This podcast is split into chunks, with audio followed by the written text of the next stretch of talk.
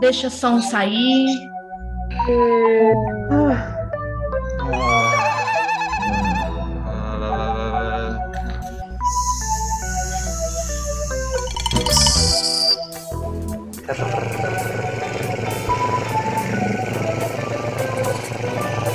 Carta zero. Carta zero. Carta zero. Carta zero.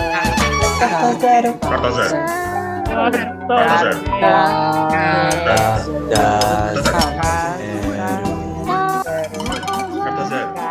zero. Carta zero. Olá, bem-vindos ao Sala de Ensaio Aberta, podcast do projeto Carta Zero. Nesse espaço sonoro, nós compartilhamos com vocês um pouco da nossa viagem pelo abismo rumo à criação de um espetáculo teatral. Eu sou Monalisa Silva, neste espaço sou atriz, e no espaço virtual do Instagram e das internets eu sou a arroba silva underline, Monalisa underline. Eu sou Ramila Souza. Neste projeto eu estou como dramaturgista e no Instagram eu estou como Ramila com dois L's ponto Souza. Olá, meu nome é Diogo Sintra, estou ator no Carta Zero e meu Insta é Diogo R. Sintra. Olá, eu sou a Carolina Rosa. No Carta Zero eu estou como diretora e meu arroba na internet é Artistona do Brasil. Olá, eu sou Andréia Sá, estou num dia chuvoso com chá de hortelã e no Carta Zero estou atriz. Olá, boa tarde, bom dia, boa noite. Eu sou Thaís, por enquanto, Thaís Teles. Meu arroba é arroba Thaís com H, Teles com X no final. E estou, assim como sou Thaís agora, atriz nesse projeto escrevendo algumas coisitas demais e dançando muito. Olá, eu sou a Bruna, eu sou atriz, estou atriz desse projeto. Estou com o corpo um pouco vibrante porque eu acabo de quase colocar fogo no meu chuveiro, mas fogo é uma das coisas que a gente fala e trata bastante nesse projeto. No Instagram eu sou Bruncis. Olá, eu sou a Carolina Viana, estou como atriz no projeto. Meu arroba é eu, Viana. Olá, eu sou Guilherme Ticotelli, é, eu sou ator do Carta Zero e meu Instagram é arroba underline carta zero, pode me stalkear à vontade.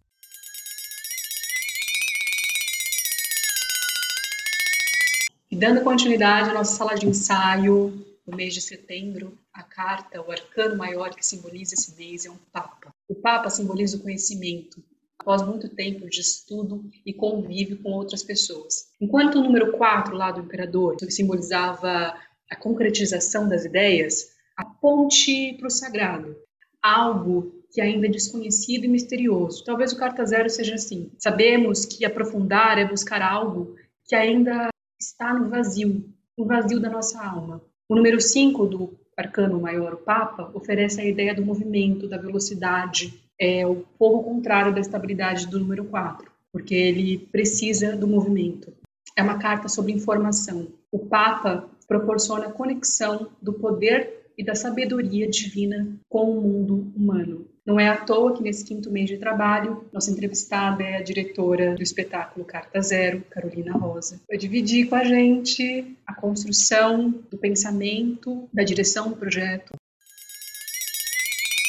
ouvindo a Carol falar um pouco assim, lembrei de um processo que a gente passou lá no início, no, no início do projeto que a Ramila pediu para a gente estudar algumas cartas do tarô e ela sorteava algumas para gente e aí para mim caiu a papisa e aí lembrei, falei, vou pegar aquele caderno lá, vou olhar lá. E para mim, na parte da papisa aqui, me deparei com uma anotação que é um segredo. E atrás dessa folha está escrito Are you there? Você está aí? E uma porta desenhada escrita Abre esta porta. Me lembro também que assisti o Bond naquele, naquela época, né? E, e mostrei uma cena dessa peça quando era essa carta. E aí a minha pergunta é a seguinte, Carol: o que seria o, um segredo para você e que você sempre quis compartilhar com a gente nunca conseguiu? Um segredo. Acho que a primeira coisa que vem na minha cabeça de segredo, eu não sei se eu sei dirigir. Então, Tô contando esse segredo aqui para vocês agora, porque estar na direção é um abismo realmente para mim, toda vez que eu me encontro nessa posição. E ao mesmo tempo, eu sinto que a direção ela precisa ser um, um ponto de apoio para o projeto, principalmente para as intérpretes, para os intérpretes, assim, acredito que a direção ela é um, um guia, né, que, que vai ali apontando caminhos e eu fico tentando transmitir segurança nessa posição, é, fico tentando trabalhar para criar um ambiente onde vocês se sintam à vontade para poder abrir os corpos e cabeças de vocês, né? ainda mais a gente que se interessa por investigar imaginário, inconsciente. Eu sinto que para trabalhar a gente precisa de um espaço seguro e eu sinto que a direção ela, ela de alguma forma garante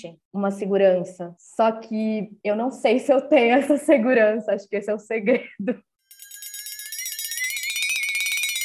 Às vezes é bom não saber, né, Carol? Enfim, abre espaços também. E aí queria te perguntar uma coisa. Pensando que nesse mês de setembro, a gente também entrou em contato com o lado de fora, né? A gente abriu o nosso processo, seja através da oficina de compartilhamento, da leitura encenada da nossa primeira versão do texto. Eu queria te perguntar, você, como diretora, como esse suposto olhar de fora em relação às intérpretes, como você se sentiu em relação aos olhares das pessoas que a gente encontrou nessas aberturas? E se eles foram de encontro com o que você imaginava enquanto diretora desde o começo do projeto? Ou se houve algumas contradições, alguns desvios, algumas quedas? Então, como foi a sua relação com essas aberturas que a gente teve em setembro? Ah, essa foi muito bonito assim para mim, porque eu sinto muito prazer em ver como um trabalho criativo que está sendo gestado, manufaturado dentro de um coletivo específico, quando ele vai a público, como é que ele afeta as pessoas. E eu acho que esses espaços, tanto da oficina quanto da abertura, foram lugares que propiciaram a ver como aquilo que a gente está movendo move outras pessoas. E aí, nesse sentido, não é tanto uma coisa de confirmar intuições que eu tenho aqui enquanto diretora, é, mas ver como de fato existe um imaginário coletivo que a gente está aqui tateando e que ele pega também outras pessoas, mesmo que elas não estejam inseridas dentro do projeto. E isso falo muito na oficina, assim, porque foi um espaço da gente compartilhar procedimentos que a gente tem feito aqui dentro, e aí você vê outras corpas ali movendo e, e trazendo de devolutiva coisas que a gente também estava descobrindo, e aí para mim fica assim, ufa, que bom, não estamos loucas, não estamos viajando, as coisas estão reverberando, elas reverberam assim, né? Ou não que seja sempre do mesmo jeito, mas assim, né? Tem um campo ali que se cria. Agora, com relação à dramaturgia, é uma queda imensa, assim, até porque eu não me sinto externa, né? Mesmo na condução de procedimentos, eu também me sinto parte, mas eu sei que tem esse olhar externo, né, de que não é quem está implicando o próprio corpo no fazer, mas na dramaturgia eu tô muito junto na escrita. Então é quase como se eu não tivesse a dimensão exata do que tá ali. E quando a gente abre, volta o espelho, né? Me volta essa coisa do, sei lá, desde os buracos até das potências e de coisas que a gente tem conversado e que de fato aparecem nas devolutivas. E é muito precioso ao mesmo tempo, porque eu sinto que é um momento da gente quase verificar se aquilo que a gente está construindo toca outras pessoas também. E também da gente mesmo entender o que a gente está fazendo, porque eu acho que quando a gente trabalha na pulsão dionisíaca, né, no, na intuição, no inconsciente, no corpo, a gente perde um pouco o controle do, do nosso discurso. E quando a gente abre, a gente recebe de volta um pouco daquilo que a gente estava fazendo. A gente entende melhor aquilo que a gente estava fazendo. Olha só que sincronia você dizer que não sabe se sabe dirigir e a gente está nesse país desgovernado, nesse trem desgovernado. E uma questão é: você acha que a gente está no mesmo barco? E a outra questão é: como é lidar como diretora com essa instabilidade ao criar procedimentos? Como você cria procedimentos nesse desgoverno todo, nesse descontrole, nessa grande instabilidade instabilidade.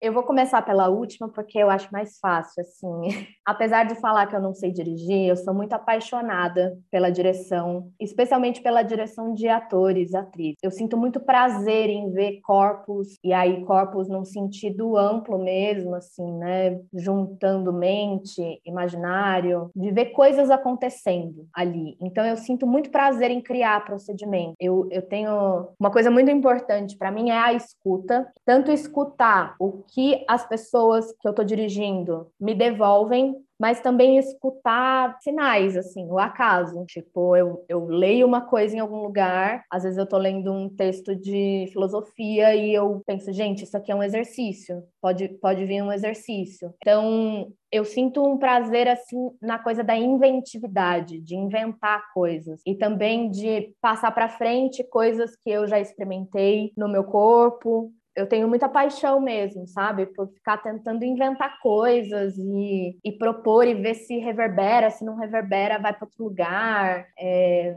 Então, nesse lugar dos procedimentos, eu acho que tem uma paixão mesmo por experimentar coisas. Agora, sobre se estamos no mesmo barco, eu diria que não, mas de que sim também. Acho que essa questão ela tem surgido para gente aqui nos últimos tempos e alguém aqui que eu não vou lembrar quem falou sobre o que nos une aqui ser o teatro. Então eu acho que tem esse barco chamado teatro que é o mesmo em que estamos. Mas para mim fica cada vez mais evidente que cada uma aqui dentro tem a sua jangada. Então ou a sua canoa. Não sei se eu te respondi.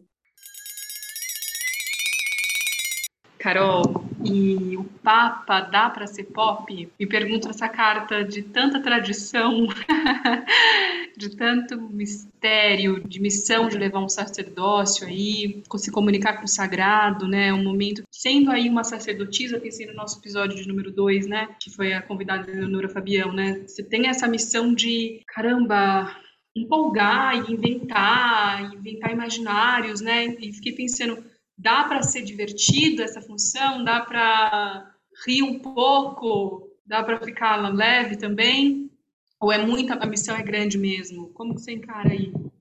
Desde que vocês falaram que eu ia ser entrevistada dessa carta, eu estou me borrando aqui. Desafiador demais vestir esse arquétipo. E essa pergunta que você faz, se dá para ser divertido, acho que é a pergunta que eu me faço todos os dias porque a diversão é uma coisa que me move. Eu tenho Vênus em Gêmeos, eu adoro uma, uma palhaçadinha. Eu me alimento na diversão, no humor. Eu sinto que eu tenho mais energia para guiar o barco quando eu estou nessa chave da diversão. Mas ao mesmo tempo, a função da direção ela é uma função que ela tem umas cobranças de responsabilidade que, que me tiram do lugar da diversão. Eu acho essa essa carta do Papa assim muito curiosa, porque e esse paralelo com a papisa, né, que foi Leonora aqui pra gente. Meu Deus do céu, né? Uma mulher que para mim é uma grande referência. Me pergunto porque a carta do Papa tem essa coisa do mestre, né, do, do professor. Eu sinto que para mim uma estar na função da direção é investigar outros modos de, de construir de ser a personificação das respostas divinas. Eu acredito que é uma direção que ela se constrói como a única ponte para o sagrado, né? A única ponte para todas as respostas é é uma direção que cria uma mitologia sobre si, quase como se fosse uma pessoa diferente, diferenciada, que que ocupa um lugar de superioridade em relação ao resto do coletivo. E para mim, estar na, na, direção é sempre retomar a ideia de que eu sou uma artista que está junto com vocês. Eu tenho uma função diferente, tenho.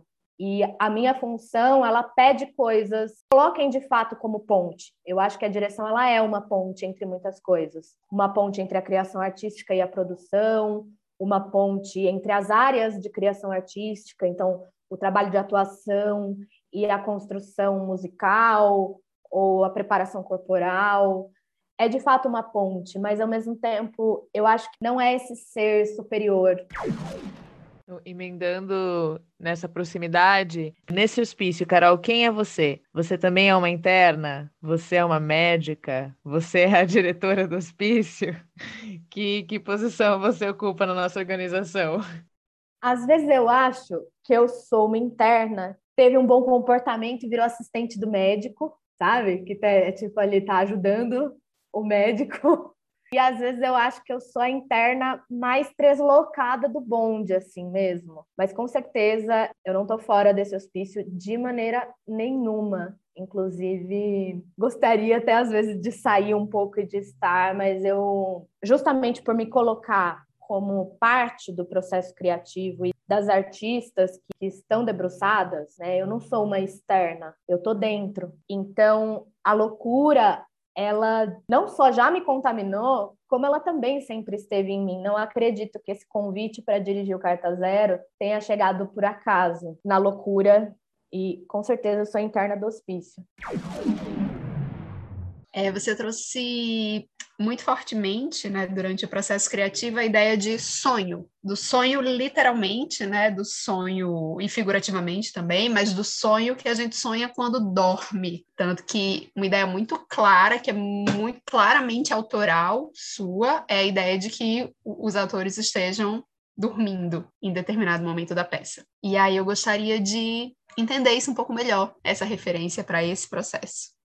Eu acho que a ideia do sonho ela já estava apontada de algum jeito no projeto inicial que foi inscrito no, no PROAC pela Carol, pelo Gui, pela Thaís. Essa proposição me enganchou de fato e eu acabei trazendo isso muito forte. Acho que tem uma série de leituras, assim, que o Krenak, o Copenaua, e também alguns artistas, algumas artistas trabalham assim um pouco essa coisa do sonho e me encanta. Eu não sei te explicar direito assim racionalmente, mas eu fico um pouco encantada com essa ideia do sonho, até porque eu não tenho sonhado. Faz muito tempo que eu não sonho, meu caderno de sonhos ele tá em branco desde que a gente começou. E tem um interesse é, na linguagem da performatividade, que é um, um interesse se eu pudesse dizer autoral, acho que não sei se é exatamente essa palavra, mas tem um interesse meu em trabalhar a linguagem performativa, que não é uma representação. Então, se a gente está falando de dormir e sonhar, é dormir mesmo e tentar sonhar mesmo. E eu venho também em troca com outras artistas e pesquisando coisas ligadas à telepatia, à telecinese, então outras formas de estabelecer comunicação que não seja do campo da razão, para entender a atuação também como essa espécie de antena que capta sinais e que está ali traduzindo informação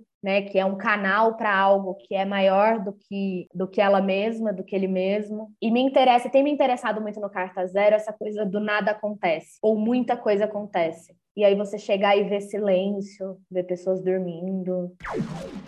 O Cá, pensando no Hierofante, no Papa, essa carta aqui está ligada à busca do conhecimento, é, à busca é, da, desse, da sabedoria, desse lugar que é misterioso, desse lugar que ainda não foi captado. E trazendo um pouco para o nosso projeto, para esse momento também que a gente pensa o que vai vir a ser o teatro, o que vai vir a ser o Cata Zero, que está nessa transmutação, nessa... Eu fico querendo perguntar a você como que é a materialização, como se dará a materialização desse mistério, o que você vislumbra e pode adivinhar? Para mim, dirigir o Carta Zero tem sido um exercício de imaginação constante. E, de fato, a concretude desses mistérios, eles se apresentam para mim em imagens. Eu, às vezes, estou no banho e me vem um espaço. Eu visualizo um cenário, eu visualizo um espaço, eu visualizo vocês dentro, eu visualizo alguma cena. E aí é quase como se eu ficasse tentando agarrar aquela imagem que me aparece e, ao mesmo tempo, ir vendo o quanto disso é uma uma projeção do meu ego aqui, que eu quero fazer como encenadora, o quanto isso tem a ver com o que de fato está no projeto. Quase sempre o que me aparece vem muito cercado de coisas que já estão aqui, de imagens que vocês já trouxeram. É quase como me viesse uma sintetização, assim, uma junção de várias coisas que já apareceram. É, tem algumas coisas que eu sinto que eu quero percorrer, então são imagens que eu vou aqui quase que arquivando e vou deixando aqui no meu lugar de, de encenadora e que eu quero experimentar quando a gente for para a sala de ensaio. Mas a resposta é sempre é sempre vocês que me dão, na verdade, assim. dos corpos, das corpas das atrizes, dos atores. Eu já tenho pistas, eu acho, para como a gente vai lidar com esses mistérios. Mas eu acho que os, vocês ainda são um mistério para mim também, sabe? Bom, então nesse mês de setembro, a gente também deu prosseguimento ao aprofundamento da construção da nossa dramaturgia, a partir do dramaturgismo proposto pela Ramila Souza, e que, inclusive, como já foi mencionado, teve contato com o público na nossa leitura encenada. E a partir disso, a gente vai fazer aqui agora um momento onde a gente vai compartilhar com vocês um pouco essas figuras que a gente está chamando carinhosamente de Lokis, né? ainda mais pensando na figura do Papa, que é também essa figura de, de mediação, de intermédio né, com o invisível, esses Locks são um pouco essa mediação dos atores com o público, né?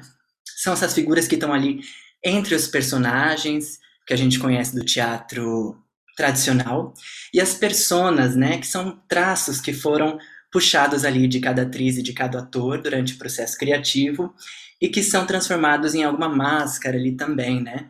mas que não necessariamente são atuadas pelas atrizes e pelos atores nas quais foram inspiradas, né? A partir disso, a gente vai abrir aqui um pouco um espaço de conversa onde a gente vai seguir compondo e nos perguntando quem são essas Lokis, quem são essas figuras, personagens, personas que estão aí no nosso texto dramatúrgico. A partir disso, pergunta aqui, carta zero, quem é Loki número um para vocês?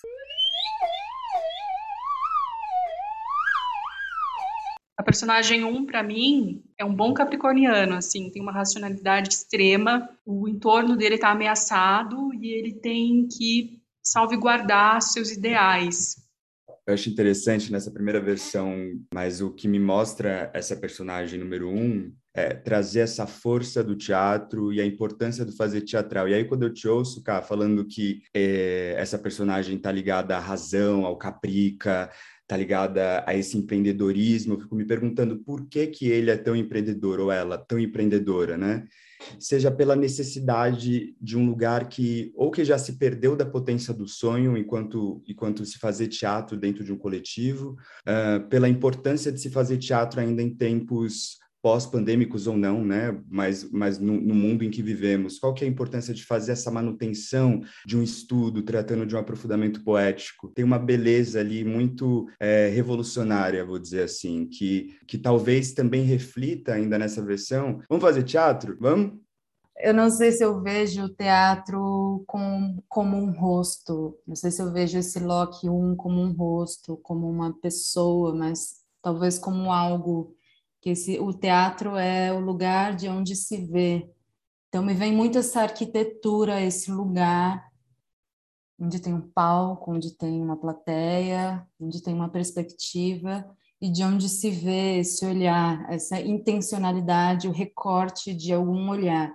Então, se estamos vendo, para onde estamos vendo, qual que é a perspectiva, qual que é a intencionalidade, Será que precisa de ritual para isso acontecer? Também linkando um pouco com a carta é, do Papa, me vem muito lugar do sagrado, muito lugar do rito e talvez menos aí provocando um pouco menos esse cara que que está ali para fazer alguma coisa, menos esse cara chato e sim algo que, que possa que a gente possa olhar juntos e, e ou possa estar juntos para ser olhados. Então, me vem muito o, esse Loki 1 como essa instituição teatro, talvez mais no sentido arquitetônico de, do lugar de onde se vê, e menos com um rosto específico, com olhos e nariz e boca. Acho que é algo que tem aparecido também do 1 nas leituras, que é aquela é meio chato que todo mundo gosta, entendeu? Tem que ter no grupo, que quem todo mundo ama odiar. Porque é a pessoa que está puxando, que é isso. Ninguém quer fazer, mas a gente sabe que se não tiver essa pessoa lá, a coisa não acontece. Então, eu acho que alguém que ao longo do texto está constantemente, eh, todo mundo pira, alucina em milhares de coisas, e aí, tá, gente, mas vamos ensaiar? É, é meio que alguém que está sempre puxando para um concreto. Seguindo então nas nossas Lokis, personagens, personas, pergunto para vocês agora, quem é Loki 2? O Loki 2 é a urgência. É, é, acho que a fome nesse sentido de precisar fazer, precisar realizar e estar tá constantemente aterrando na necessidade tipo do corpo, de a gente precisa precisa de sei lá, de energia, de alimento, acho que é, que é uma é uma fome além dessa coisa física, assim, é uma fome do, do tempo mesmo.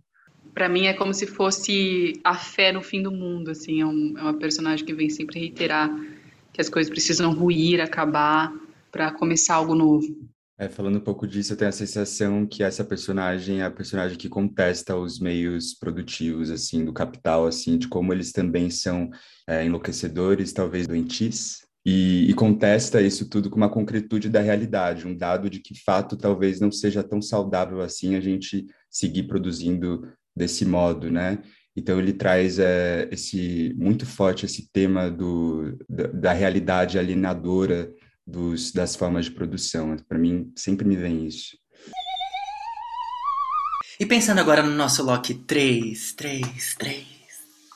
O Loki, a, o Loki 3, para mim, é, ela é apaixonada por ritual e o ritual para ela é muito importante, é muito significativo e começar um, um ensaio sem isso, tipo, pode trazer, assim, para ela, né, dentro do contexto dela, eu acho que isso acaba reverberando. Começar um ensaio sem, sem esse ritual é meio que desrespeitoso com o teatro, por o que ela está fazendo. Sim, não importa se é teatro ou qualquer outra coisa.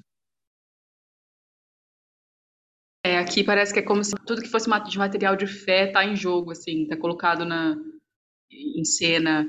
Eu acho que pensando no Papa, parece que é uma personagem que faz bastante relação com esse mistério, né? Tenta concretizar esse mistério na prática dos ensaios. Acho que a relação com a fé na personagem 3 está bastante presente. E de repente chegamos em Loki 4. Quem é? Para mim, a Loki 4 é a Loki das questões. Eu acho que vem aí até a questão de até onde a gente pode relativizar as coisas, né? Qual é o limite disso também? É, como, se, como a gente está tratando sobre loucura também, eu acho que que faz esse link, né, de até onde a loucura pode ser destrutiva, até onde relativizar pode ser destrutivo também, a importância também de questionar é por aqui mesmo ou é por lá? Acho que a Loki 4 tem um pouco dessa, desse mundo das questões. Acho que a Loki 4 é o poder do deboche. Acho que a Loki 4 não sabe muitas coisas e a partir disso ela realmente se pergunta e talvez ela não tenha respostas, mas talvez ela saiba por onde não seguir mais. Eu sinto que ela faz parte um pouco de todo mundo, assim quando ela fala, parece que ela faz parte muito das pessoas, assim, compartilha de um mesmo espaço. Chegamos no número 5. Quem é Loki 5? Eu penso numa flecha. Para mim, a Loki 5, ela é a estela do patrocínio. Vem ela na minha cabeça. E acho que ela traz questões, assim, a personagem 5, para mim, ela é um pouco a realeza às avessas que conta a nossa história. Ela tem uma dignidade pura em contestar é, formas é, ditas famosas com muito esplendor, sutileza, mas ao mesmo tempo é uma sutileza extremamente provocadora e conhecedora de si mesma. Ela sabe o que ela quer e o que ela não quer, e ela quer plantar aquela sementinha ali para destruir também e, e nascer um, um, um outro espaço é, para mim, parece que ela dá conta de responder muitas perguntas, assim. Parece que ela é uma grande resposta, assim. Eu sinto uma certeza, uma, um ponto de estrutura, assim. Ela é bem estruturada nisso. E aí, lembrei que a Estela também tinha essa coisa de que carregava um manto, né? Ela andava com, com uma cobertinha. E chegou a hora de Loki 6. O que vocês diriam sobre esta persona personagem? É, é a personagem que conversa com a Zero, né? É a personagem que ela tá nesse abscesso entre nesse acesso entre o racional, mas também o abismo. Então, ela não tem um discurso lógico. A Lox 6, ela é a personificação do delírio, é quem mais chega perto dessa personificação e por isso ela é tanto doce e infantil quanto também atormentada. Eu acho que a seis é a portadora do sonho nessa dramaturgia. É quem introduz essa linguagem outra. Então, chegamos no fim, que é também um possível começo, que é zero. Quem é Loki Zero?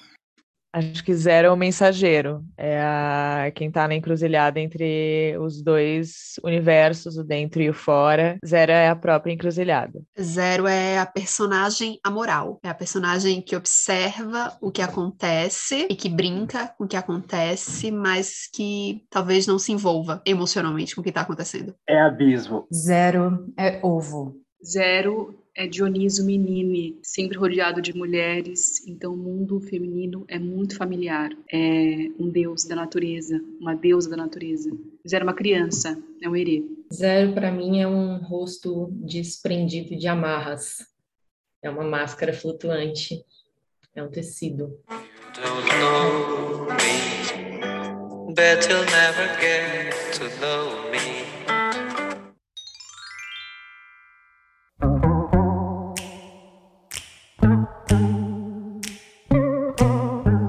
Podcast faz parte do projeto Carta Zero, contemplado pelo PROAC Editais da Secretaria de Cultura e Economia Criativa do Governo do Estado de São Paulo. Eu fico louco.